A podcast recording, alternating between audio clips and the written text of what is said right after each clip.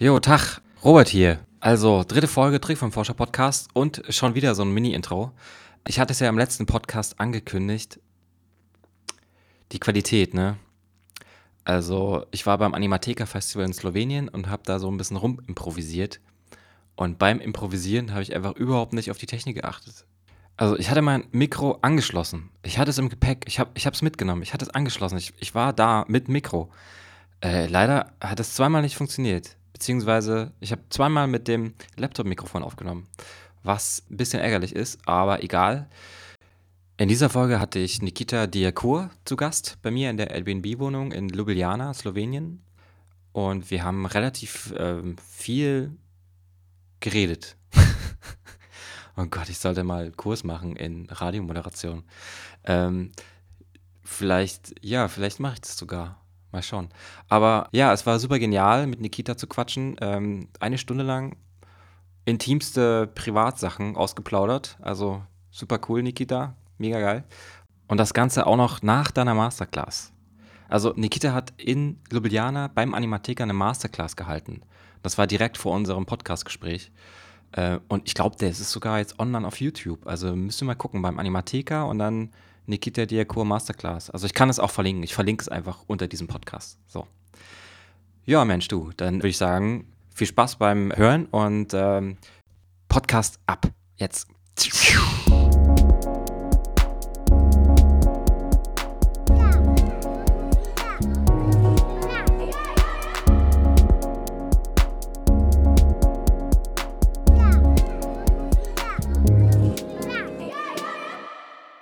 Hallo, herzlich willkommen hier bei dem Trickfilm-Vorschau-Podcast. Immer noch beim Animatheker Festival in Ljubljana, Slowenien.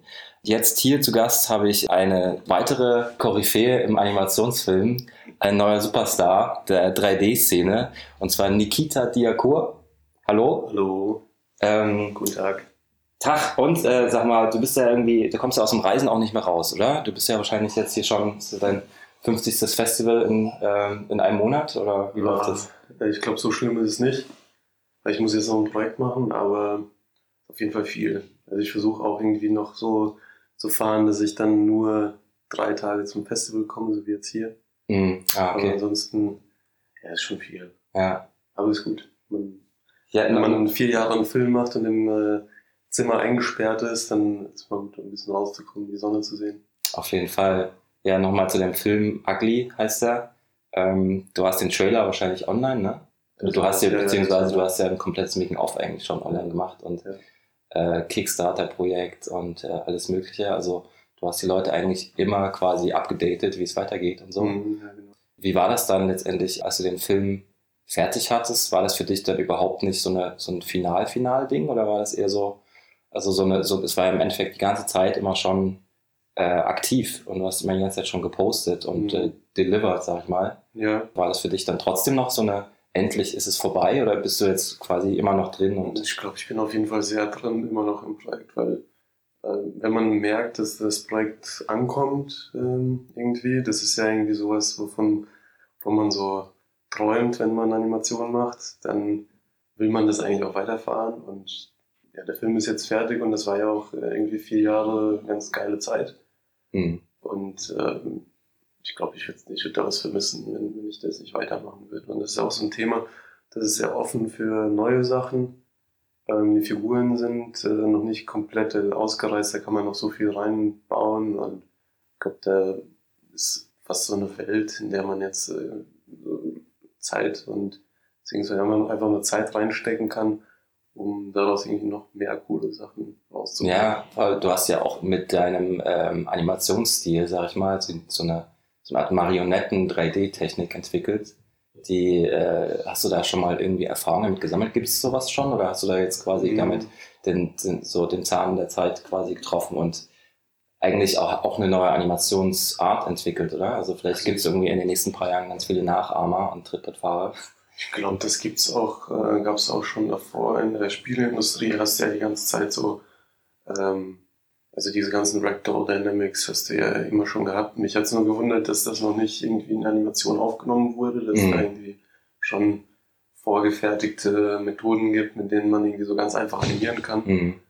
ähm, also einfach die Animation ist generell immer sehr ähm, langwierig irgendwie so äh, und äh, ich habe halt immer nach einem Weg geguckt, wie man das alles verkürzen kann, wie man das einfacher machen kann, wie das irgendwie so intuitiver ist und äh, ich glaube jetzt mittlerweile ist es so, dass ich damit auch ganz schnell animieren kann. Am Anfang war es schon sehr schwierig, Mhm. auch die Figuren, die sind alle explodiert und äh, man konnte keine Geschichte erzählen mit äh, dieser Methode, weil es halt schwierig ist, weil du halt nicht so viel Kontrolle hast. Und äh, aber jetzt mittlerweile geht's und ich glaube, es wird auch in der Zukunft äh, schon mehr kommen, dass, dass, äh, dass Mhm. du als Animator vielleicht sogar irgendwann sagen kannst, ähm, zu der Figur sprichst du dann und dann sagst du, hier, beweg mal deine Arme jetzt und Ja. äh, greif mal diesen Apfel oder so. Ja. Oh, ähm, ja, meine Tochter schreit da draußen jetzt gerade. Ich hoffe, äh, das muss man jetzt einfach mal, da muss man jetzt durch, sag ich mal. Sehr authentisch. auf jeden Fall. Ähm, ja, also ich finde ich finde es halt mega geil einfach auch, wie du die, die Figuren äh, erschaffst. Also dass sie quasi eigentlich nicht persönlich, also sie bewegen ja nicht ihre Gliedmaßen, sondern nur, denn nur von außen irgendwie gesteuert, oder? Also durch die Schwerkraft und äh, so feine Drähte an dem, an dem Körper. Ja, also du hast äh, ja diese, das ist wie eine Game Engine, nur im 3D-Programm, also im Animationsprogramm. Mhm. Und diese Welt kannst du dann benutzen, um deine Figuren da irgendwie durchlaufen zu lassen oder irgendwie, Mhm. äh, weiß ich, bei den Autos kannst du Motoren reinbauen und Mhm. äh, kannst die Sachen aneinander ketten mit Mhm. verschiedenen äh, Verbindungsarten. Mhm. Und äh, äh, ja, da kannst du ziemlich viele, also ich habe eine lange Liste mit irgendwelchen Experimenten, die ich noch machen will. Mhm. Irgendwie, aber man kommt gar nicht Das hinterher. glaube ich. ja, ist geil. Also ich meine, hast du dann die, die Geschichte, ähm, du hast es ja irgendwie vor ein paar Stunden heute hier beim Animatheka auch so eine Masterclass gegeben. Ähm, da hast du ja auch erzählt, dass du da diese Ugly the Cat irgendwie äh, Inspirationsseite gefunden hast und so. Also ist ja schon quasi so ein Aufhänger an der ganzen Story. Aber, ähm, und diesen Indianer, diesen cheesy Mhm. Indianer und so. Ja. Ähm, aber das dann letztendlich zu einer Story zusammenzubauen, äh, benutzt du dann auch irgendwie so Storyboards, Animatics dafür oder machst du das nur aus dem Experiment heraus, Ähm. die Kamerafahrten und so und das Ganze? Ähm, also Animatic äh, stand auf jeden Fall schon ziemlich früh im Projekt, äh, noch bevor ich überhaupt diese Animationsmethode hatte. Mhm. Und das war ein Animatic, das war irgendwie einfach nur um zu gucken, ob die Geschichte funktioniert, ob, äh, Mhm. äh, weil letzten Endes äh, am, als allererstes willst du eine Geschichte erzählen und dafür ist es schon sehr Mhm. wichtig, dass du ein Animatic hast, auch mit dem Ton und Mhm. Also ich habe dann schon äh, äh, komplett das Storyboard durchanimiert, auch die äh, Töne dazu selbst gebastelt Mhm. und dann geguckt, ob das irgendwie funktioniert. Das war sieben Minuten am Anfang, natürlich Mhm. so komplett viel kürzer, als man es irgendwie am Ende dann äh, hingebaut hat. Wie lange ist der Film jetzt aktuell? Also zwölf Minuten. Zwölf Minuten, naja, Halb okay. 54. Mhm. Mhm. Und ähm, wie du meinst, die Töne hingebastelt? Also Ja, ich, ich klatschte einfach alles drüber. Ah, okay. Einfach nur so Atmosphäre und Genau, irgendwie Musik irgendwo rausgeklaut und dann so. Mhm. okay. drüber gelegt, einfach so, dass man die Stimmung hat. Und das war noch viel esoterischer am Anfang. Ja, da war noch viel krasser. Äh, wirklich, äh, muss ich dir mal vorspielen. Ja, es geht mir manchmal aber auch so, wenn ich so im 2D-Bereich irgendwie ein Animatic mache oder so und dann ähm, man sieht das nur ohne Sound, das ist irgendwie nur die Hälfte wert. Also wenn man da irgendwie was einbaut, was irgendwie noch Atmosphäre erzeugt, Ton ist, äh, ich mache mach dann meistens irgendwie mit der Stimme halt Geräusche irgendwie dazu. Ja, ja. Aber klar, also ja. das ist sogar noch, ja, das ist sogar noch schneller und intuitiver, wenn Ja. du mit der Stimme Also da mit, mit so einem Kleinkram dann immer zum Sounddesigner rennen, ist wahrscheinlich dann auch nervig für die Sounddesigner. Ja, deswegen, ich finde, das ist so eine der Fähigkeiten, die man als Animator auf jeden Fall mitbringen muss, dass man selbst auch irgendwie Töne Mhm. schnell mal machen kann. Klar, am Ende Ja. gehst du dann schon zu einem guten Sounddesigner, Ja. der das dann auch cool macht. Aber Mhm. wenn wegen so Kleinigkeiten, um Sachen Mhm. auszuprobieren, musst du selbst irgendwie schnelle Töne Mhm. irgendwo finden oder machen oder Folies aufnehmen Mhm. oder so. Letztens äh, habe ich äh, diese, äh, weiß nicht, ob du es gesehen hast, diese, äh, diese Eiskugel, die auf dem Boden fällt, äh, gemacht. ja, ja, ja, genau, ja. Und äh, da habe ich auch gedacht, soll ich jetzt zum David damit jetzt Ja, ja, auf diese Kugel da irgendwie, zeigt mir einen Vogel.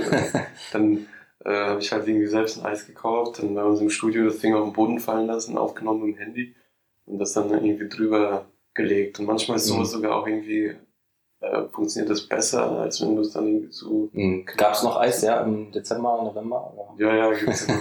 Ich habe so ein Cornetto geholt. Achso.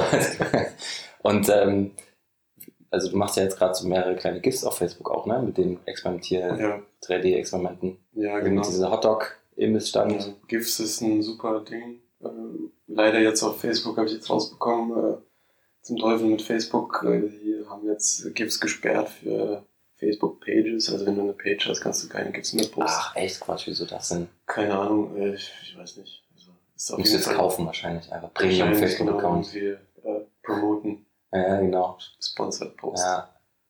Ja, heftig. Ähm, Ähm, aber auf jeden Fall GIFs ist super. GIFs ist äh, eine geile Form. mh. Ähm, macht man jetzt halt Videos. Muss man halt einen Ton jetzt immer dazu machen. ja, klar, Ja, eben. nur so. Man muss irgendwie ein Schlupfloch finden. Ja. Und ähm, nochmal vielleicht zu deiner Vorgeschichte. Ähm, wie, du kommst ja aus Mainz, ne? Wie, wie bist du da gelandet? Äh, Ich bin in Moskau aufgewachsen, zehn Mhm. Jahre, und dann äh, sind meine Familie und ich dann nach Deutschland ausgewandert, das war 92. Und dann waren wir erstmal in Bingen ein Jahr. Mhm. Da bin ich in die dritte Klasse gegangen und dann ähm, sind wir aber nach Mainz umgezogen. Das war gleich so meine Schulzeit. Ah, okay, Da verstehe. habe ich dann Abi gemacht und dann, äh, nach dem Abi bin ich nach England. Ähm, da bin ich sechs Jahre gewesen und dann nach England äh, irgendwann, das war in London. Mhm. Und da habe ich gedacht, äh, London ist einfach viel zu teuer auf Dauer. Da muss man sich auch irgendwie Mhm. Über alle möglichen Praktikas irgendwie so nach oben arbeiten, dann Mhm. dabei die Miete bezahlen. Und wenn Mhm. du dann irgendwie so einen Job hast, dann musst du immer noch richtig viel Miete bezahlen. Damals war es noch günstig, jetzt ist ja Mhm. mittlerweile noch viel. Und deswegen habe ich gedacht, äh, gehe ich wieder nach Mainz, das ist Mhm. gemütlich, da kann ich so mein Ding äh, durchziehen. Warst du nicht sogar auch beim Royal College eigentlich? Ja, ja, genau. Ah, okay. Bist du direkt nach deinem Abi dahin zum Royal Ähm, College? oder? Nee, das kann, also eigentlich ist ja so ein Postgraduate, also dann, du machst da direkt deinen Master, gibt auch keine Undergraduate, also da kannst Mhm. du schon, wenn du richtig gut bist, kannst du direkt wahrscheinlich einsteigen, ich war nicht gut genug Mhm. äh, und deswegen habe ich erstmal ganz klein angefangen mit Foundation-Kurs, äh, da kannst du Mhm. halt ziemlich viel ausprobieren, Mhm. da kannst du Skulptur machen, da kannst du irgendwie Theaterdesign machen, Mhm. Fashion, äh, Grafikdesign und das habe ich gemacht ein Jahr und dann bist du, dann kannst du praktisch in England auf, kannst du aussuchen, wohin du danach gehst. Also du baust dann irgendwie dein Portfolio zusammen im Foundation Kurs. Mhm.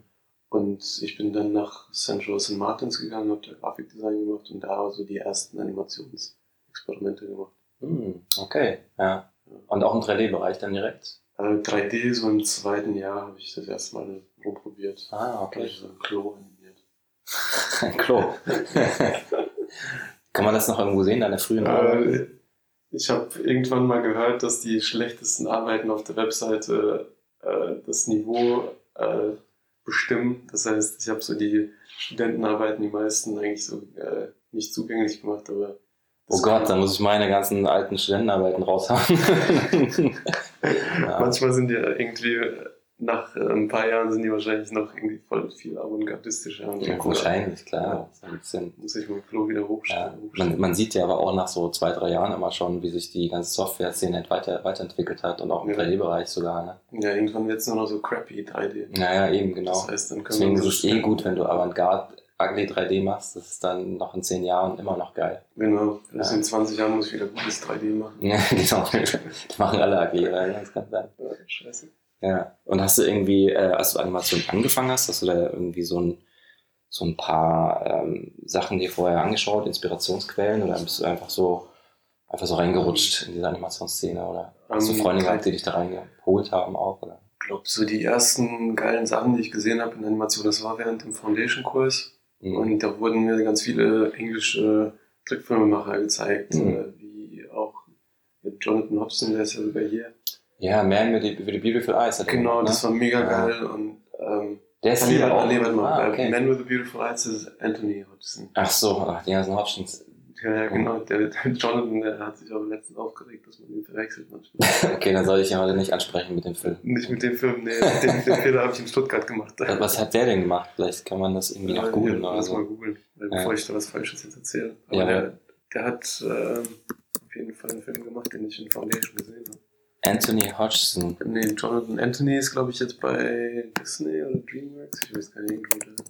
Der hat bei Captain Underpants, nee, ähm, Boss Baby hat er mit. Doch, der hat Man with the Beautiful Eyes gemacht, auf jeden Fall. Jonathan, ah ja, genau, doch. Warte mal, der Anthony, der hat Hillary, Hillary hat er gemacht. Genau, das war der Anthony. Also wer ist jetzt hier beim Animatheker? Der Jonathan. Der Jonathan. Ja, ja, genau. Achso, okay. also kann man den ansprechen auf Beautiful Eyes. Okay, Okay, cool. du machst den Fehler nicht. Den, Ja. den, ja, cool. Ja, und den hast du da gesehen, ja. Der, Den Genau. Film habe ich natürlich auch gesehen. In, da war ich irgendwie, keine Ahnung, 18 oder so. ja. Ich glaube, der war auf dieser DVD drauf, Animation Now. Kennst du Mhm. das Buch? Das ist ein Ja, ja, genau, ja. Aber das habe ich Ja. nicht. Ich habe Film Now gehabt. Da gab es irgendwie Film. Mhm, okay. Äh, Die waren ziemlich geil. Die waren so schön bunt mit vielen Bildern. Mhm.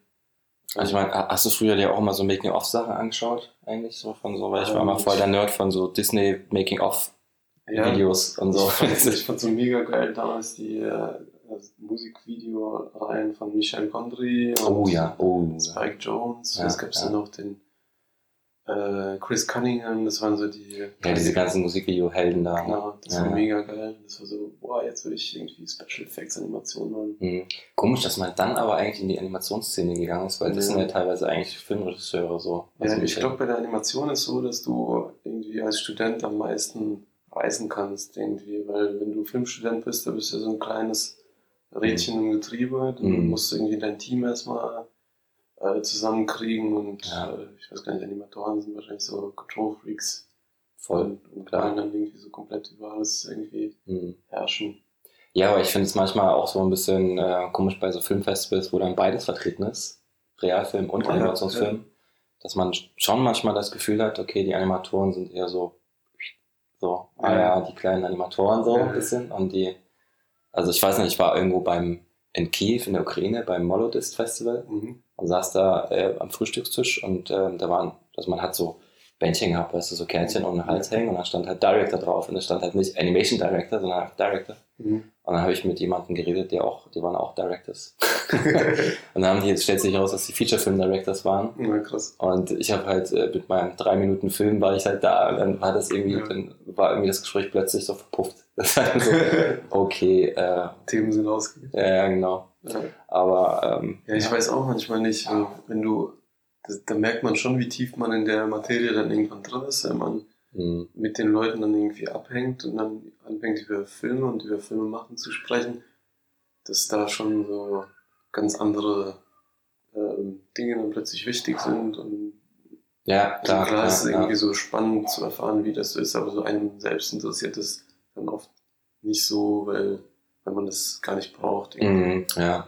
ja, man ist da vielleicht auch eher so dieser, dieser freie, freischaffende Künstler, der irgendwie alles alleine erschafft, ne? die ganze Ja. Welt erschafft und so. Ich finde ja den Schritt von Animation in einen Realfilm zu gehen, ist glaube ich auch total cool. Also wenn man Ja. das macht, weil man vorher halt einfach genau weiß, wie soll mein Frame jetzt aussehen. Also ich finde das generell auch geil, wenn du, dass du ähm, beim Realfilm auch gerade Kontrolle abgibst und dass du auch Mhm. sehr, dass du natürlich mit Menschen zusammenarbeitest im Vergleich zu, wenn du am Computer sitzt oder irgendwie bei deinem äh, 3D-Set oder bei deinen, äh, weiß nicht, tausend Papieren. Mhm. Äh, das ist dann schon irgendwie men menschlicher auf jeden Fall, befreiender, irgendwie cooler. Ja, ja, ja.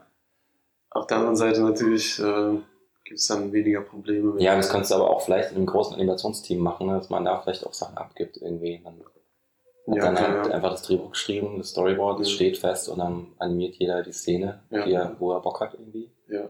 Und, hm, ah, weiß ich nicht, keine Ahnung. Ich hatte leider noch nie so ein großes Team, deswegen. Ja, du hattest ja auch relativ viele Leute bei dir, ne, am Start bei dem Akti-Film. ja, ja, also nach Kickstarter haben sich ein paar gemeldet, das war ziemlich cool.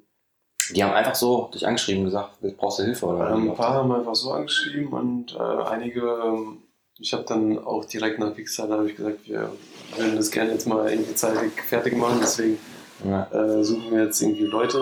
Mhm. Und dann haben sich ein paar richtig gute Animatoren dann gemeldet. ja, okay.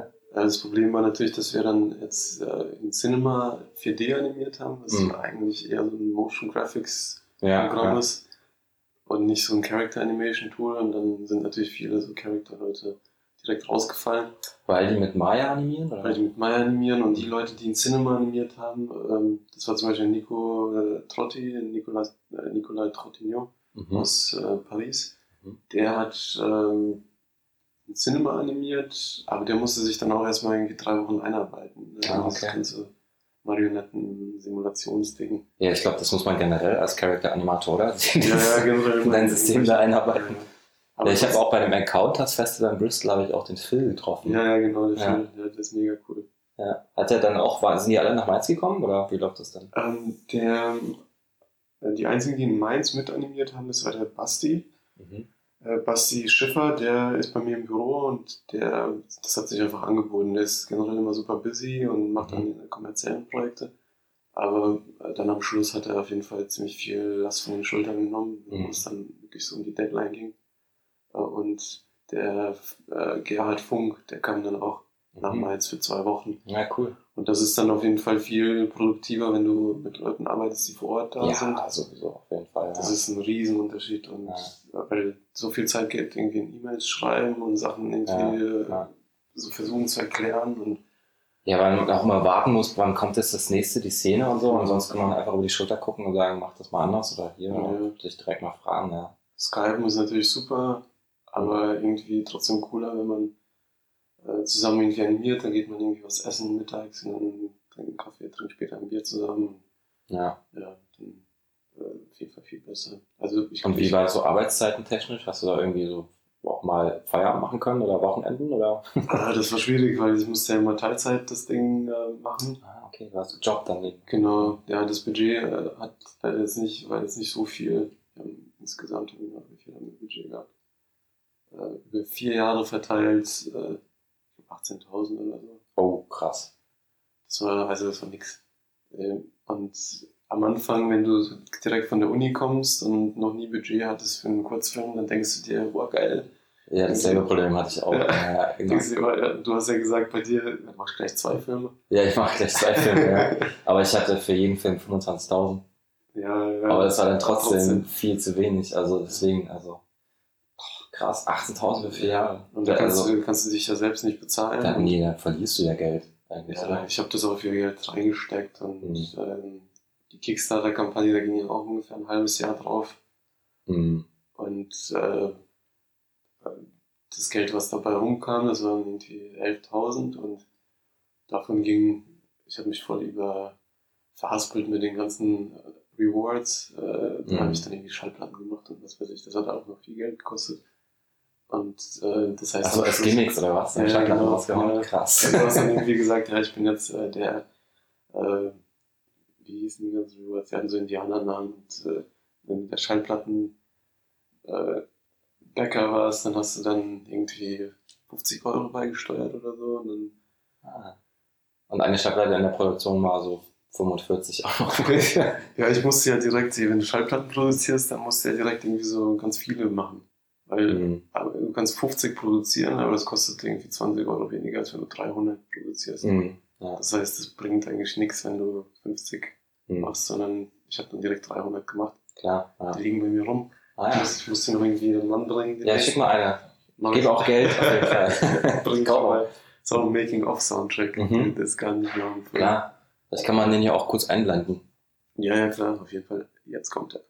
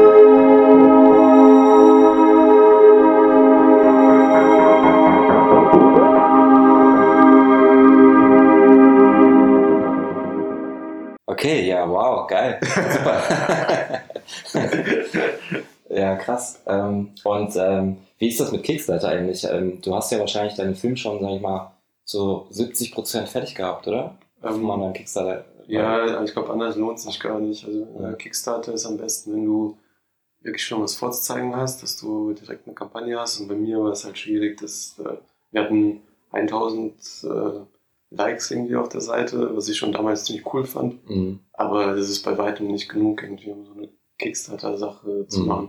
Und wenn du an Blogs schreibst, äh, Kickstarter ist ja mittlerweile so ziemlich totgefahren äh, irgendwie. Und wenn du an Blogs schreibst, dann sagen die explizit schon in den äh, Kontaktformularen bitte keine Kickstarter-E-Mails, weil wir wollen sowas jetzt hier nicht promoten, weil wir Ah, kriegen zu ja, viele klar. Anfragen. Ja, ja. Und das heißt, ähm, entweder du kennst schon jemanden vom Blog, was bei uns jetzt nicht der Fall war, äh, oder äh, du versuchst wirklich auf die harte Tour und versuchst irgendwie so wirklich jeden Tag irgendwie Posts zu machen und Mhm. Leuten auf den Sack zu gehen. Ich weiß noch, ich glaube, ich weiß noch, in der Zeit habe ich irgendwie eine Freundschaftsanfrage von Red Bear Eastermann Ja, ich glaube, das war noch davor, das war so die Vorlaufzeit. Da wusste ich Ja. noch gar nicht, ob Kickstarter jetzt noch stattfindet oder nicht. Aber ja, der, Und hast du, hast du gesagt, so ein, einfach so ein Facebook äh, ähm, quasi Charakter von deinem Hauptdarsteller? Ja, genau. Ja. Ich fand das auch krass irgendwie. Am Anfang war ich dann, dann war ich auch viel öfters mit dem Red Bear Easterman auf Facebook. Mhm. Ich habe mich dann, ich habe die ewig so pending lassen, so. Ich habe die ewig nicht angenommen, weil ich wusste nicht, wer, wer ist das? Ja, ja, und dann hast du, glaube ich, geschrieben irgendwie. Ja, wer bist du denn überhaupt? Soll das? Ein komischer Indianer. ja, aber dann war ja cool. Dann war- Ja. ja erklärt, wer du bist. Der, der David Kampf, der hat den auch erst spät angenommen. Mhm. Obwohl der mich auch äh, gefragt hat, ähm, welche Blogs man sowas schreiben könnte. Hm. Achso, mit dem, mit dem, äh, mit dem Kickstarter oder wie? Ja, ja, genau. Ja, Ja, Aber der David ist ja viel besser vernetzt. Äh, er ist schon gut vernetzt. Ja, ähm, David hat auch sehr, sehr viele Kickstarter-Projekte laufen, habe ich das Gefühl. Also er wird ja irgendwie bei jedem Independent-Projekt angefragt. Ja, ja. ja der macht das auch sehr äh, schlau, finde ich. Äh, Er hat eine gute, gesunde Balance zwischen freien Projekten, die er sich selbst aussucht, klar, bei denen, ja. durch die er sich äh, seine Musik auch, äh, sein, sein äh, Sounddesign definiert. Mhm. Und ähm, dann zwischendurch macht er dann irgendwie was zum Geld verdienen. ja. Ja, machen wir voll Werbung für den David, ne? Ja. David Kamp, müsst ihr mal, schaut euch den an, hört euch den an, super Typ. Ja, Ja, ja der hat ja für beide unsere Filme die Sounds gemacht. ja, David ist wahrscheinlich unser einziger Zuhörer. So, jetzt abschalten hier, David. ähm, ja, Mensch, äh, krass. Also ich meine, diese Experimentiersachen im Cinema, da entstehen ja auch irgendwie jetzt komplett neue Sachen. Also wie diese Anfragen von irgendwelchen Fernsehsendern, oder? Also Ja, kannst du ja. da damit irgendwas im Nachhinein die refinanzieren? Also dass du jetzt Ähm, durch diese Gestaltung was bekommst? Oder? Ja, also ähm, durch die äh, GIFs zum Beispiel, da wurde ich von Adult Swim angeschrieben, das war ganz geil, weil ich fand, ich habe die mal schon abgefeiert. Ja, die sind mega lustig, ja. Ja, und ähm, Die machen auch Rick and Morty, ne? genau, ja, ja. Da kriegst du auch eine Serie irgendwann. Ja, irgendwann bestimmt. In zwei Wochen bestimmt. Ja, klar. Ja, aber jetzt habe ich, äh, das habe ich heute schon erzählt, dass ich die Deadline äh, verschlafen habe, Mhm. weil Ugly jetzt nicht so Deadline-freundlich ist. Mhm. Und äh, ja, ich weiß nicht, also das ist halt so die Idee auch hinter Ugly gewesen, dass man irgendwie äh, so sich eine Basis schafft, dass man äh, eigene Projekte äh, darauf aufbauend dann irgendwie startet. Und Ja. ähm, das war dann auch dieses äh, Punktesystem, das wir haben in Deutschland mit der FFA, was ja nicht überall so ist. Genau. Ja. Also das war auch die Idee, dass man jetzt irgendwie einen Film macht, bei dem man jetzt so viele Punkte sammelt, dass man dann irgendwie Budget hat für ein nächstes Projekt. Ja, das Also ist so so ein. Kreislauf, ne? Das ist Ja, irgendwie genau. schon ganz nett. Ja. Äh, schon ganz geil, das habe ich damals vor vier Jahren gedacht, aber jetzt mittlerweile überlege ich halt irgendwie, ob sich das trotzdem lohnt. Äh, irgendwie, äh, so Kurzfilme machen ist ja schon sehr undankbar, vor allem, das ist ja, du kriegst ja auch mit, wie viele Absagen. ja, ja, auf jeden Fall. Also man hat jetzt sehr, schon auch einige Festivalabsagen und ähm, letztendlich, ähm, sag ich mal, die Zeit, die man investiert in so einen Kurzfilm und das, was man im Nachhinein noch investieren muss in die Verwertung, Ja. ist halt schon enorm. Und das, was man an kommerziellen Projekten einnehmen würde, wäre halt schon eigentlich viel mehr. Ne? Das ist Ja, immer ja. die Frage. Also hat man, man hat schon Spaß daran, die Filme zu machen, obwohl, also kommt drauf an, wenn man sich verzettelt und man hat kein Geld zum Überleben, dann ist es Ja. natürlich auch irgendwann nicht mehr lustig. Und dann fragt man sich halt schon auch, ähm, wie, wie man das überhaupt noch weiter betreiben kann. Mhm. Ich glaube, deswegen mache ich halt auch diesen, diesen Podcast, um einfach rauszufinden, wie, wie ihr das so macht, also wie Ja. andere Firmenmacher auch so denken, arbeiten und in Mhm. ihre Zukunft strukturieren.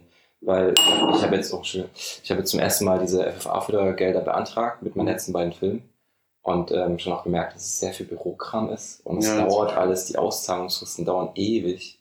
Also man kriegt quasi 50 Prozent des, des, des, der, der Gehälter ähm, am Anfang, dann 30 Prozent und dann nochmal 20 Prozent, wenn der Film komplett fertig ist. Ja, genau.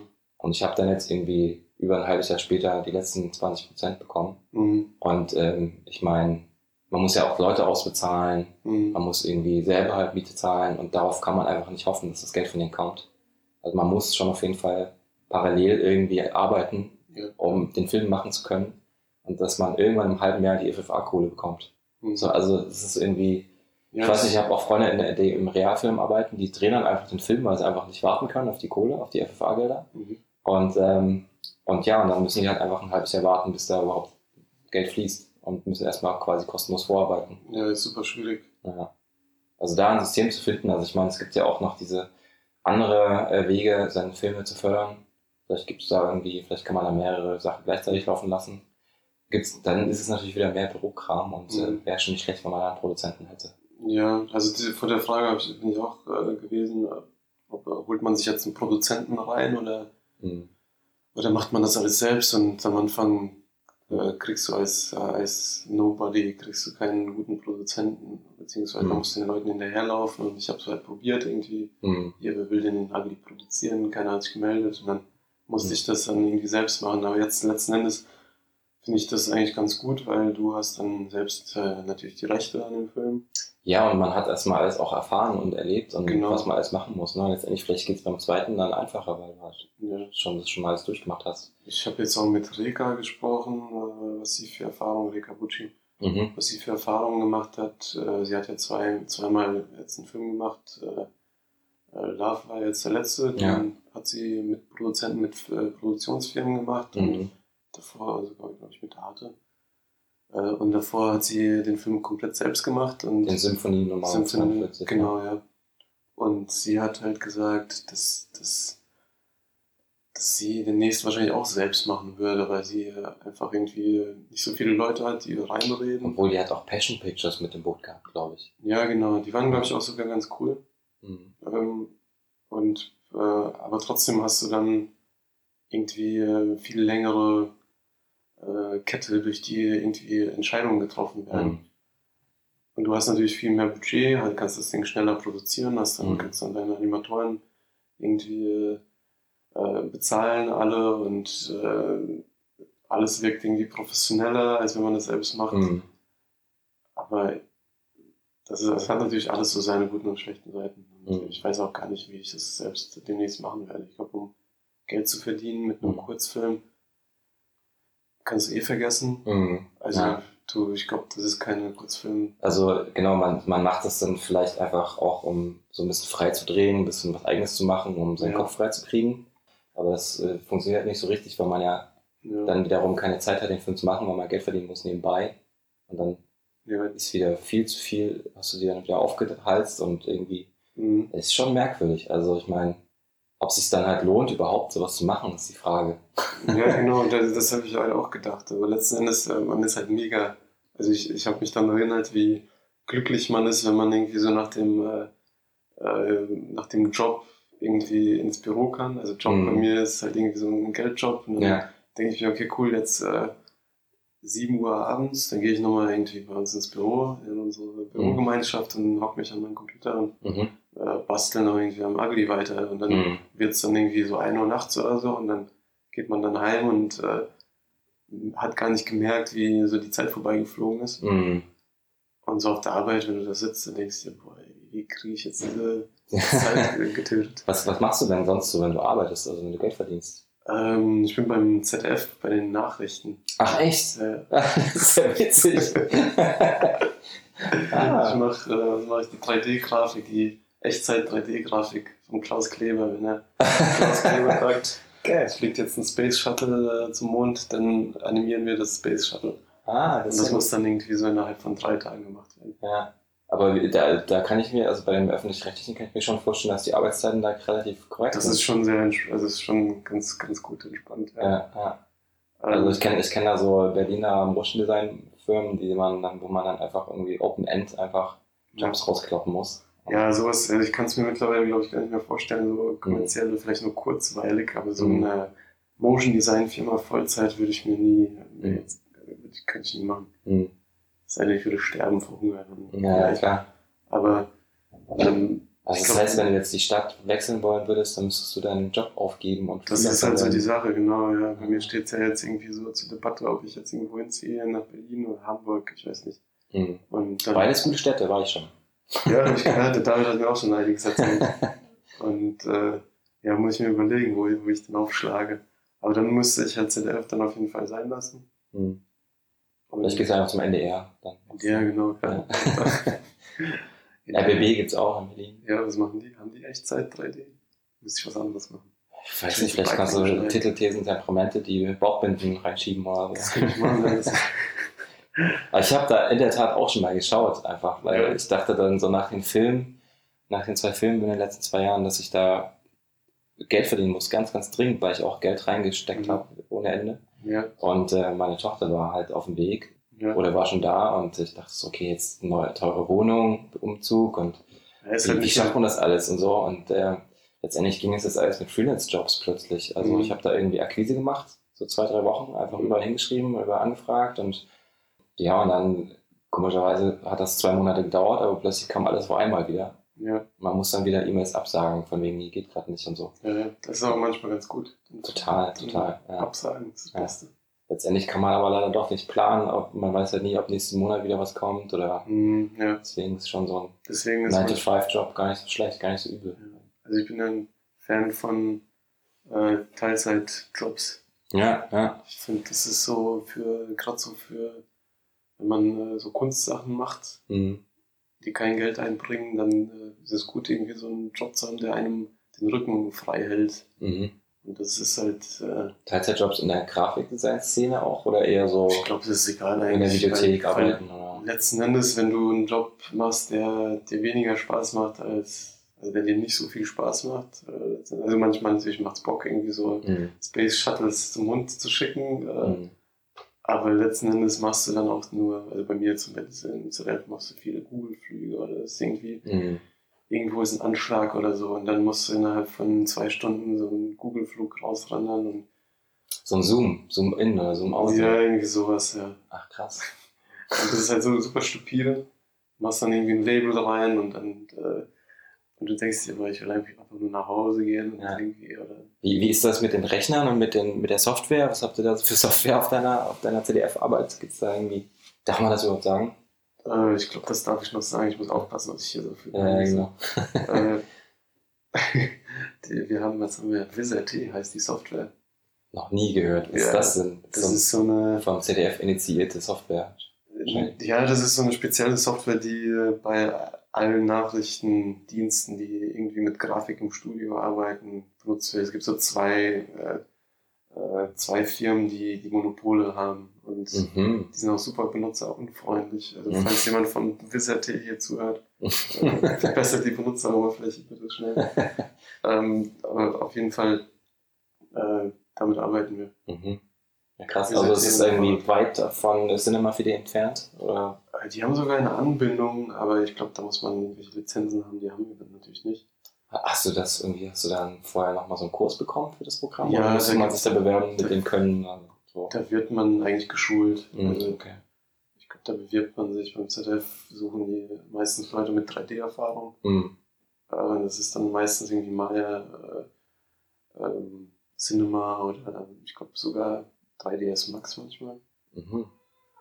Und äh, der Rest wird dann beigebracht. Da gibt es Mhm. dann irgendwie irgendwelche Kartensoftwares und sowas. Mhm. Das trifft mir voll in die News. News, äh. Nicht, ja, ey, ich finde das mega interessant. Ja, ich ja. kenne niemanden, der beim ZDF die Nachrichten macht. Ich Ich meine, glaube, ich müsste mal irgendwie einen, äh, äh, jemanden aus dem Team zu dir schicken, der Ja. noch Sachen erzählen kann als ich. ja, also jetzt Ja, komme ich auf jeden Fall anders die Nachrichten. So. Ja. Ja. ja, nice. Mir ist das irgendwie auch noch nicht so richtig aufgefallen, dass da 3D-Animation drin ist.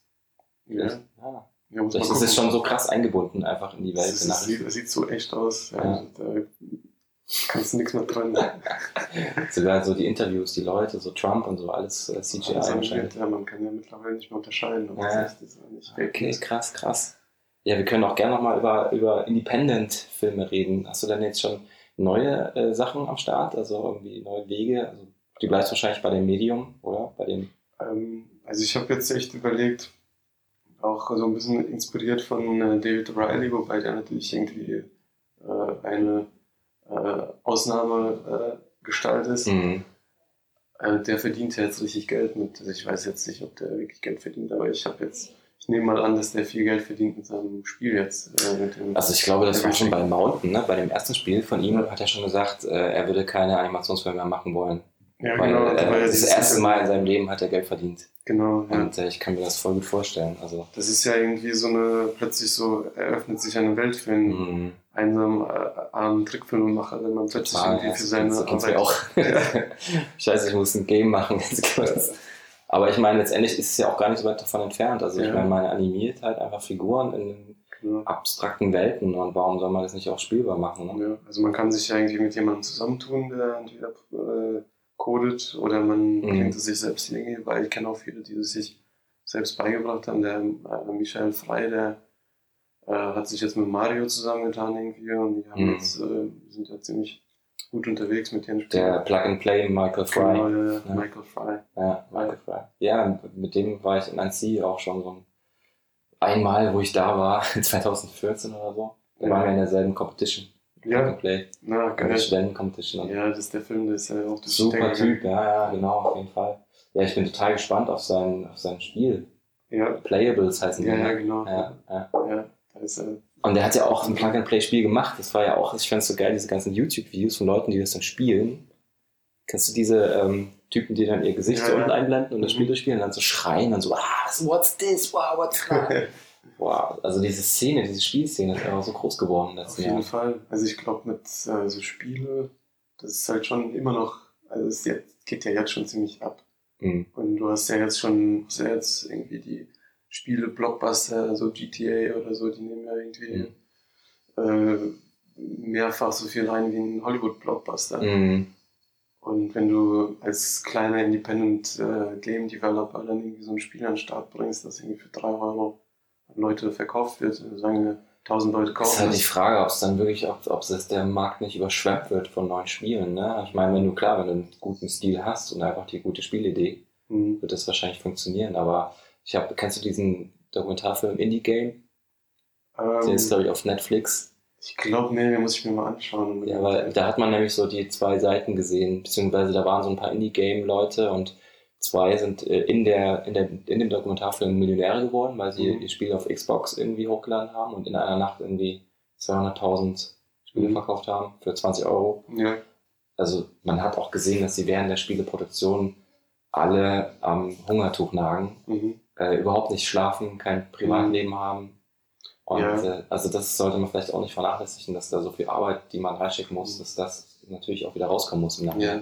Also ich glaube, das ist auch ganz cooles, ähm, ähm, ganz coole Denkart, wenn du sagst, ähm, also du kannst natürlich auf Sicherheit gehen und sagst, äh, ich habe jetzt meinen äh, Daytime-Job, mit dem ich so ein bisschen Geld verdiene und nebenbei mache ich mal irgendwie Kunst oder du gehst halt volles Risiko und sagst, ich Mhm. mache jetzt nur noch Kunst. Aber so die Mhm. Gewinnspanne Mhm. mit dem, wenn du nur noch Kunst, also Kunst jetzt vielleicht Computerspiel zum Beispiel, Mhm. ein Computerspiel, das könnte dann durch die Decke gehen und du bist halt Millionär. Mhm. Aber du musst halt dieses Risiko eingehen, weil ich glaube, wenn du so halb das startest, dann ja, wirst du also auch nicht so. da, war auch einer drin, der ist dann so ein bisschen äh, verrückt geworden, glaube ich, in diese Dokumentation. Er hat irgendwie auch so Kickstarter-Projekt laufen lassen. Und, ähm, und es war gerade so, glaube ich, in den Anfängen von Kickstarter. Und ähm, das Spiel kam und kam nicht raus und die Leute haben Mhm. sich mega aufgeregt, haben immer Mhm. gefragt, wie lange dauert's noch, ey, und so. Und das kann doch nicht so lang dauern. Das hat dann irgendwie ein, zwei Jahre länger gedauert und, und er wurde dann schon immer gelöchert von seinen ganzen Leuten und, äh, und dann ist er, glaube ich, ein bisschen wahnsinnig geworden und hat die dann auch immer so Ja, beschimpft und so. Weil die sollen jetzt endlich mal warten, das ist hier Kunst, ich, ich mache hier irgendwie alles alleine und so. Ja. Und ähm, klar, ich meine, letztendlich geben die ja die Kohle, damit du das fertig machen kannst. Mhm. Andererseits brauchst du natürlich auch deine Zeit und so und dann passiert ja auch Leben noch nebenbei. Also ich meine, man entwickelt sich ja weiter, man vielleicht kriegt man Kinder, vielleicht stirbt irgendjemand, vielleicht keine Ahnung, weißt du, und dann bringst du dich wieder raus oder du hast irgendwie einen Unfall oder Ja, klar. das ist irgendwie crazy, diese, dieser Zeitdruck, der an den dann auch gesetzt, ausgesetzt wird. Aber muss ja nicht so sein. Man kann ja vielleicht auch irgendwie ein Jahr lang mal komplett nur durcharbeiten beim ZDF, RBB und NDR gleichzeitig. und dann sich ein Jahr frei nehmen, um irgendwie ein lustiges Spiel zu machen oder so. Ja, ich glaube, man kommt aber auch schnell raus, irgendwie so aus der, also wenn man irgendwie nicht aufpasst und hat so eine Vollzeit, äh, Vollzeitstelle irgendwo und macht nur Werbung und dann Mhm. irgendwann, weiß nicht irgendwann ist es einfach zu spät, irgendwie so. Das glaube ich auch. Es gibt, glaube ich, viele Leute, die geile Abschlussfilme gemacht haben, so nach der Uni. Und danach nie wieder, weil sie einfach Man, man kommt von Serien weggekauft wurden oder. Ja, also ich finde es auch irgendwie, ich finde es auch, ich habe jetzt Boss Baby, habe ich jetzt nicht gesehen, aber ich, äh, jetzt noch um nur auf den Anthony Hodgson, jetzt Mhm. kommt der andere Ja. Äh, ich fand, halt fand seinen Film, ich habe den so gefeiert, äh, Hillary. Mhm. Und jetzt ist er halt bei DreamWorks und hat diesen Boss Baby animiert, was bestimmt ziemlich geil animiert ist, aber ich stelle Mhm. mir vor, was passiert wäre, wenn der jetzt seine eigenen Filme gemacht hätte, wenn er Ja, Regie geführt hätte. Ja. Und was, was dafür, natürlich hätte er dann wahrscheinlich jetzt nicht so Mhm. Äh, irgendwie viel Budget gehabt und hätte wahrscheinlich auch so ein struggling Artist gewesen Mhm. oder müsste dann irgendwo unterrichten oder so. Ja, jetzt die Frage, wann gibt man sich dann zufrieden mit seiner Arbeit und ähm, also diese Suche nach irgendwie Experimentier, nach, nach so, so seinem eigenen Experimentierfeld. Wie lange will man sich damit noch stressen? Ist halt auch so, ein- so ein Traumtänzer da sein, was wir halt für ein Ja, ja, genau. Also, Vielleicht muss es auch so sein, dass du ähm, einen coolen Abschlussfilm machst, dann vielleicht noch einmal versuchst, einen zu machen ja, und dann war's das halt, keine Ahnung. Also ich meine, jetzt auf Festivals sieht man ja dann auch so, so ältere äh, Animatoren, die ihr ganzes Leben lang nur Filme gemacht haben. mhm. Ähm, vielleicht haben sie Glück und haben dann irgendwie mal einen Oscar nebenbei irgendwie Mhm. mal für einen Film bekommen oder so. Ja. Aber äh, Chris Perrin ist ein gutes Beispiel. Dieser, Mhm. Der hat ja irgendwie ein Haus irgendwo wahrscheinlich äh, in, in Estland, in Estland und eine Sauna und äh, sitzt da irgendwie in seiner Sauna und denkt über seine Filme nach, wo man dann denkt, okay, geiles Leben. Wie viel braucht man denn eigentlich so? er. Aber vielleicht sollte man auch dafür aufs Land ziehen und nicht in Ja. Berlin wohnen oder Ich in, glaub in auch, ja. Ich glaube, es hängt auch sehr damit zusammen, wo man wohnt, äh, ob man jetzt für sein, für sein Leben auch viel arbeiten muss oder ob man jetzt nicht irgendwie arbeitet, um, um jetzt die Wohnung zu finanzieren, sondern Mhm. ähm, man, also der Paul, Paul Cobain, äh, weiß ich, ob du den kennst. Co- Co- Ja, der hat mit dem, ja, ja, so, so einen Nachtfilm mit so Kids irgendwie, die so Genau, Motorrad fahren. Ja. Äh, genau, den habe ich jetzt nicht gesehen, aber ich habe äh, Future is Bold habe ich gesehen. Ähm, und der wohnt ja irgendwo auch äh, im Dorf, habe hab ich jetzt gehört, und animiert dort vor sich hin. Und äh, in dieser Animation Workshop in Viborg, Mhm. Da ist man ja auch komplett abgekapselt von der Welt und äh, lebt so für seine Animation. Ja, vielleicht muss, muss das einfach, gehört das auch dazu. Im Moment schon, ja. Ja, ja also als, als, als Game Designer oder, oder Game äh, Spielemacher muss man wahrscheinlich einfach in den fetten Großstädten wohnen, um einfach diese Hektik mitzubekommen. ja, wahrscheinlich. Oder, Und als Independent Filmemacher dann schon eher so diese Outsider. ja. Das auch Ja, bisschen. ist, das ist, ich finde, das ist sehr, auch um auf dieses äh, Scheitern irgendwie noch zurückzukommen. Ähm, also Ugly läuft jetzt ganz gut, ähm, aber trotzdem ist es jetzt äh, so viele Absagen, die da reinkommen. Das ist halt schon, krass, das hätte ich nie gedacht, dass bei dem Film so viele Abgaben kommen. Also, ja, also es, der Film ist ja nicht für jeden und äh, Mhm. da kommen halt immer, man versucht es halt in jedem Festival, Mhm. dass irgendwie so, weiß nicht, äh, man streut ist und dann Mhm. guckt man irgendwie, wo man landet. Und äh, jetzt, wenn man nur die Zusagen anschaut, dann ist es schon ganz geil. Aber wenn du anguckst, was da an Absagen reinkommt und Ja. auch wie viele äh, mittlerweile durch die Plattform, durch Film Freeway und Mhm. Shotfilm Depot, die gibt's ja schon ewig. Und Mhm. Da kannst du ja irgendwie deinen Film hochladen, da kannst du mit einem Klick sagen, irgendwie schickt es dann zehn Festivals. Genau. Und ähm, das macht halt jeder, jeder, Ja. der irgendwie einen Film gemacht hat. Und dann hast du bei Clermont-Ferrand, wie viel waren das dieses Jahr? 8900 Einreichungen und die Ja. nehmen dann irgendwie 100. Das ist ein Prozent. Ja, Und dann, da bist du ja drin jetzt, ne? ich glaube, Ja. ja, mittlerweile, ja, stimmt, wenn, wenn das rausgeht, dann kannst du wahrscheinlich Ach, sagen. das wird irgendwie später erst raus. Ja, also, ja, krass. Also genau so läuft's. Also ich, also diese, diese Online-Klickmaschinen. Ich Ja. finde es immer so un teilweise unsympathisch, wenn ich da sozusagen einen Film einreiche. Ja. Und dann kriege ich eine E-Mail von dieser Online-Plattform. Ähm, your selection status has changed. Oder sowas. Ja, geil. Und dann, dann, dann klicke ich sozusagen, dann gehe ich weiß gar nicht, ob man das in der E-Mail sieht. Not man- selected. Ich sehe das mit Ja, genau, not selected oder selected. Also früher gab es, also beziehungsweise ach, nicht früher, also es gibt viele Festivals, die dann einfach persönlich schreiben, hey, wir freuen uns total, hier, du bist Ja. hier dein Film und so. Und hier ist die E-Mail-Adresse von dem und dem, schreib dir mal und so und schick deinen Film. Ja. Aber bei diesen Plattformen ist das so einfach so not selected, selected. Das ist wie so eine. Maschine, die dir schreibt, ja, also du machst den Film für mega viele Jahre Ja, die coolen und dann geht das über so Maschinen, die einfach da so, boah, das ist irgendwie Ja. mega strange. Aber ist natürlich auch Convenience. Auf jeden Fall, Ja. ja. Und die, die Kehrseite ist halt natürlich auch, wenn du jetzt nicht den Film gemacht hast, äh, an dem du vier Jahre gesessen hast oder so. Mhm. Und auch wenn du vier Jahre dran gesessen hast und dann irgendwie irgendwas spricht die Leute nicht an und dann und ähm, dann, dann bist du halt der doofe Filmemacher, der nur Absagen kriegt, hast Ja. du irgendwie vier Jahre deines Lebens investiert, Ja. hast dann irgendwie Geld reingesteckt und ob sich das dann lohnt äh, bei den bei der vi- vielen Konkurrenz, dann muss, Mhm. muss man ja immer voll auf Zack sein und immer Ja. den perfekten Film raushauen und dann Mhm. irgendwie Preise abräumen, damit man dann irgendwie noch weiterkommt und Mhm. super schwierig. Äh, deswegen, Ja, es- ja. Deswegen überlege ich da echt irgendwie, ob da muss es irg irgendeinen Masterplan muss es da geben. Ja, den suche ich auch gerade noch. Es kann doch nicht sein, dass alles so schwierig ist. Also ähm, vielleicht auch einfach ähm, sich quasi nicht von dieser ganzen Festivalindustrie äh, beeinflussen zu lassen. Das Mhm. finde ich ja schon schwierig. Das ist halt auch die Frage. Also was ich jetzt also bei, bei meinem Windfilm danach war einfach zwei, drei Jahre lang halt pures einfach Festival-Tour und äh, Preise einheimsen, was halt mega geil war. Mhm. Irgendwann war es mir dann schon so ein bisschen zu viel. Da dachte ich, okay, jetzt könnte jetzt langsam mal wieder aufhören.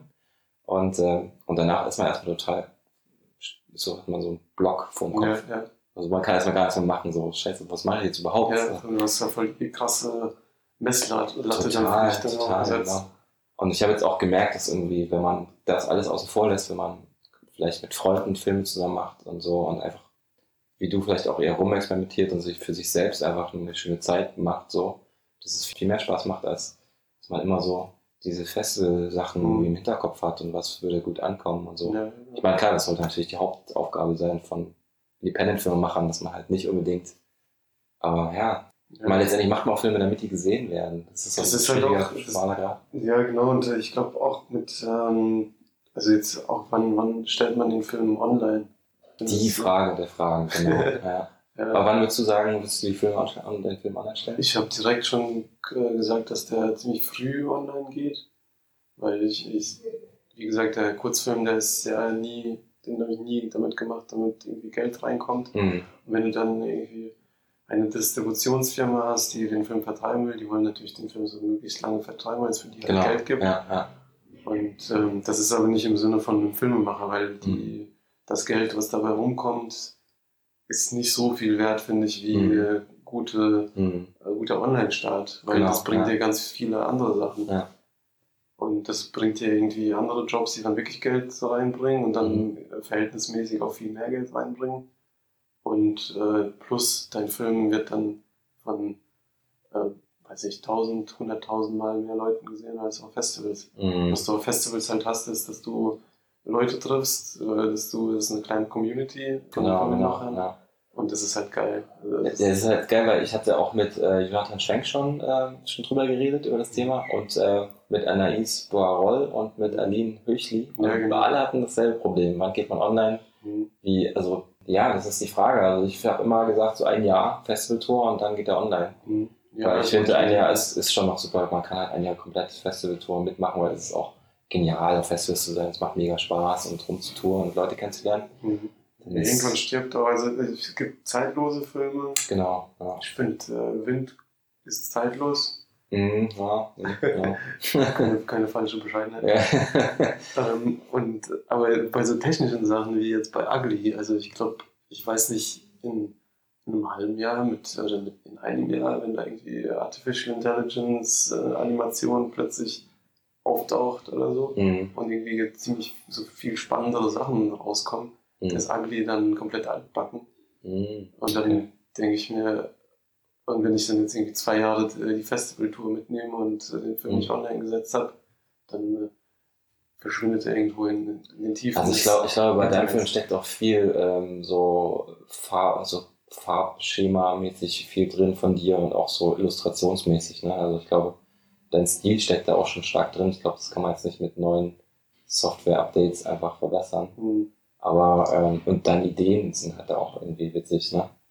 Das Sound, das ist schon alles sehr, ja, sehr ich, ich, ich hoffe es. individuell. Hoffen wir es mal, ja, auf jeden Fall.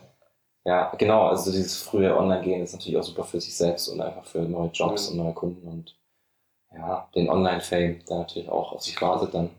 Du hast ja auch Kunden wie ah, Cartoon Brew, dich auch produziert eigentlich, weil das war im Abspann. Ähm, das war ziemlich witzig, weil der äh, Amit, der hat, das war noch vor Kickstarter, da dachte ich, ich würde die mal, ich müsste die unbedingt anschreiben wegen der Mhm. Kickstarter-Kampagne.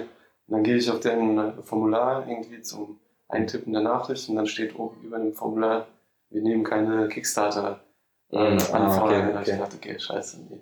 Ja. Dann schreibe ich lieber gar nichts.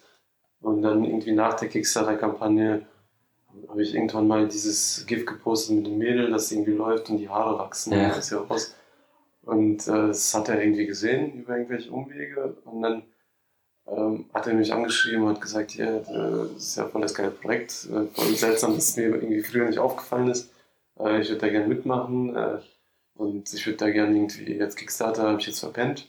Aber ich würde da gerne irgendwie helfen. Und der hat, äh, hat dann gesagt, äh, der hat dann ein bisschen Geld reingesteckt. Ah, Äh, cool. glaube, der hat den, so den Top Award von Kickstarter sozusagen. Ah ja, nice, geil. äh, äh, einfach so gesagt, den finanziert er jetzt. Ja.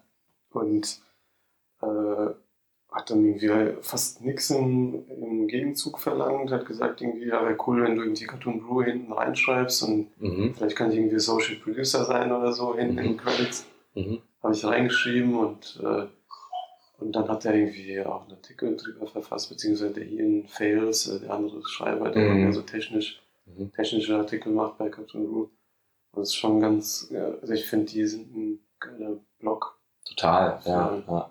Animationen sind auch Vorreiter und ich finde auch so deren äh, Kritik an, an den Blockbustern und an irgendwie Disney und an den ganzen, äh, so diese Industrie-Animation, die schon sehr seelenlos ist manchmal, Mhm. Mhm. finde ich super angebracht. und Ja, auch mit, wichtig. die haben auch diese, diese ganze ähm, Frauen-Animations- äh, ja, Genre genau. Ja. total supported und so. Ja, ja, genau.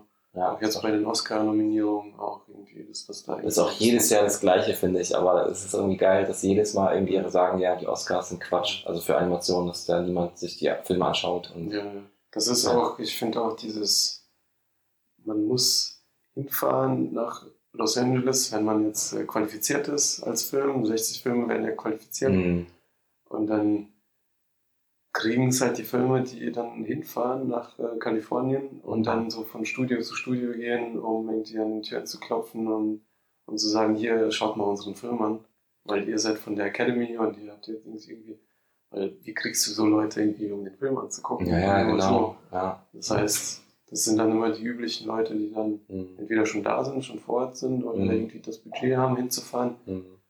Oder man ist halt irgendwie im äh, Garden Party, hat dieses Jahr irgendwie eine Kickstarter-Kampagne gemacht, um da hinzufahren. Wer? Garden Party, also Gartenparty, kenne ich nicht. so ein Studentenfilm, der Ah. wir vier Franzosen. Ach, mit so Fröschen. Genau, Ah ja. ja, doch, doch, doch. Der ist cool. Ja. Genau, die sind dann irgendwie ähm, hingefahren und haben dann wirklich so eine Kampagne gefahren. Hat sich bei denen auf jeden Fall gelohnt. Und äh, dann, Sind die jetzt unter den Top 10? die sind unter den Top Ten, ja. wow, krass. Und ähm, ja, genau, äh, der Max und die Ru, die von Negative Space, Mhm. ich glaube, die Ru ist da hingefahren. Ich glaube, die sind sogar Top 5. Ist nicht schon raus? Nee, Ich glaube, nur Top 10 ist erstmal raus. Ah, okay. Top 5 habe ich trotzdem, also ich kann mir gut vorstellen, dass die in die Mhm. Top 5 gehen. Also was ich damals, ähm, ich war beim, äh, ich glaube 2013 war ich beim Ottawa Festival und hab, äh, war vorher noch in Montreal, habe den Patrick Dorian besucht. Ähm, der wurde, glaube ich, zwei Jahre vorher oder ein Jahr vorher, ich glaube 2011 oder 2012 wurde er von Oscar nominiert. Und der war dann halt auch da, so der war Mhm. einer unter den Top 5. Na, okay. Und ähm, der meinte halt, das ist irgendwie übel, wie das alles abläuft, weil Mhm. man muss da mit Limousine vorfahren, man muss da so einen Anzug anhaben. Ja, ja. Und das muss man alles selber quasi mieten. Also als Filmemacher musst du das da mieten, um Ja, da dabei sein zu können. Das ist auch so Und- komplett abgespaced. Ja. Ich glaub, vom Theo habe ich das gehört, Theo-Chef, der hat gesagt, ähm, hat, äh, er hatte seine Tochter, glaube ich, dabei und äh, für die war es so komplett irgendwie, äh, sich da umzuschauen und so, so komplette irgendwie so Parallelgesellschaften. Total, glaube ich und, auch. Ja. und dann sitzt man da drin und wenn das alles vorbei ist, dann wird man irgendwie so rausgeworfen, wie irgendwie, Mhm. äh, man ist dann so wieder unter den Normalen Mhm. und hat Also dann sitzt einmal kurz neben den Stars und dann schnell wieder raus. kriegt Ja. man so die eine Welt mit. Ja. Alle interessieren sich für einen. Man hat dann irgendwie ein Foto mit irgendwie den 50 äh, krassesten Schauspielern äh, auf der Welt. Mhm. Und äh, zwei Tage später bist du dann irgendwie, keiner interessiert sich mehr für einen. Mhm. Oder es ebbt dann irgendwie ab. Und es ist auch schwierig wahrscheinlich nach so einem Ding sich wieder zu motivieren. Mhm. Aber das ist schon, also ich krieg's jetzt so ein bisschen klein mit. Äh, Ich muss jetzt übermorgen zu den, äh, zu den EFA Awards, also diesem European Filmpreis, was so irgendwie Oscar europäisch, also viel kleiner Ja, und ja. jetzt äh, über, wahrscheinlich null ähm, bekannt irgendwie außerhalb von Europa oder noch nicht mal, ich weiß, kennst du das? Ich habe es zum Beispiel jetzt vorher nicht gekannt. Nee. Aber keine Ahnung, die, und da musst du auch einen Frack, nee, nicht Frack, aber so ein Smoking ausleihen Ah, okay. Mhm. und Dresscode irgendwie, Das ist dann so ein- der, der europäische Oscar. ja, irgendwie sowas. Ja. Und ähm, ja, krass. Mit, mit welchem Film bist du da sozusagen nominiert? Mit, mit dem Ugly? Nee, nee, klar. Mit, mit welchem Film ähm, so, so, stehst du in äh, Konkurrenz? Gibt's da Mit, irgendwie? die Reka ist dabei, Reka Bucci, Ah, okay. also ihr Animationsfilm, dann äh, Céline Devaux. Ähm, sie ist mit einem Film da und das sind die einzigen Animationsfilme. So, okay. Sonst sind da noch. Äh, Also die Chancen stehen relativ gut, sagen wir. ja, geil. Nee, ich glaube, also ich finde das eh äh, seltsam, weil man muss dann irgendwie, äh, man hat irgendwie nur ein Ticket und dann äh, David kommt mit Hm. und der muss sich aber irgendwie ein extra Ticket dann irgendwie kaufen, weil es irgendwie nur ein Ticket wird irgendwie pro Film gegeben und, Hm. Ähm, Ah, diese ganzen Preisverleihungen. und da das ist irgendwie so, so eine Warteliste das, das ist irgendwie, denkt man sich, muss man sich das alles irgendwie Ja, geben ja. und ja, aber ist natürlich witzig, ist man dann irgendwie kurz auf dem roten Teppich und äh, kann das seinen Kindern dann erzählen. Ich war Ja. mal auf dem roten Teppich. ja, voll, klar. Ja, irgendwann kannst du auch mitnehmen wahrscheinlich. ja, genau, den nehme ich übermorgen mit, ja. baue ich ab. Ja, es ist halt dann schwierig auf jeden Fall nach diesem ganzen äh, Tamtam da wieder zurückzukommen in, das, äh, in diese Welt der Animation und wieder ins Dorf zurückzufahren. Also ich komme nach dem äh, EVA wahrscheinlich nicht so krass, aber nach dem Oscar kann ich mir vorstellen, Mhm. dass das schon heftig ist. Mhm. Ja, Ähm, muss man einfach alles wieder ausblenden können. Ja, klar. ja. Oder man steht halt drüber. Also es Ja. ist halt äh, Ja, dieser Theo Usch- Uschef zum Beispiel, der hat ja irgendwie fast jedes Jahr da irgendwie einen Film vertreten, oder? Also jetzt wahrscheinlich gerade nicht, aber ich glaube Oscar jetzt nicht. Also ich glaube, da war jetzt das Blind Russia war, glaube ich, aber. Blind Russia, genau, da, Ja. da ist er jetzt mit, äh, mit dem war er nominiert. Aber davor, der ist generell immer erfolgreich mit seinen Kurzfilmen. Mhm. Ich finde auch, dass er das Blind Russia jetzt nicht, das sagt er ja auch selbst, dass das nicht sein stärkster Film Mhm. ist. Mhm. Aber das spricht ja auch für die Oscars, dass die jetzt Mhm. nicht die Filme aussuchen, die jetzt irgendwie dir und mir oder dem Theo gefallen, Ja, ja. sondern dann irgendwie ja, so Publikumsfilme halt Mhm. aussuchen. Ja, ich finde es schwierig, dass da manchmal auch Filme sind, die äh, vorher noch, die ich vorher noch nie gesehen hatte. Also sind dann plötzlich tauchen da 3D-Filme auf. Die, die hat man noch nie auf Festivals gesehen. Das war damals Ja. bei Mr. Hublot, glaube ich, mit Mhm. diesem Hund, der dann wächst in dem Haus und so. Hast du den gesehen? Ich, habe den Namen schon mal gehört, aber ich glaube, den Film kenne ich nicht. Ja, das sind alles so, wie, heißt dieses Genre, wo alles so aus Zahnrädern besteht Ah, und so ja, ja, ja. elektronischen ähm, Sachen oder Ähm. mechanischen äh, Sachen, so Cyberpunk, nee, Punk, Ja, ja, genau, irgend sowas, ja. Und ähm, genau, das war dann einfach so ein Hund, äh, wird aufgenommen, so ein Straßenköter und der wächst dann immer, immer weiter und irgendwann. Also es war so strange, weil der Film einfach nie auf Festivals gelaufen ist. Ja. Und das war, ich war gerade zu der Zeit auf Festivaltour. Und es gibt ja dann immer so diese Hauptpreise bei Festivals, die dann quasi Oscar-Qualifying sind.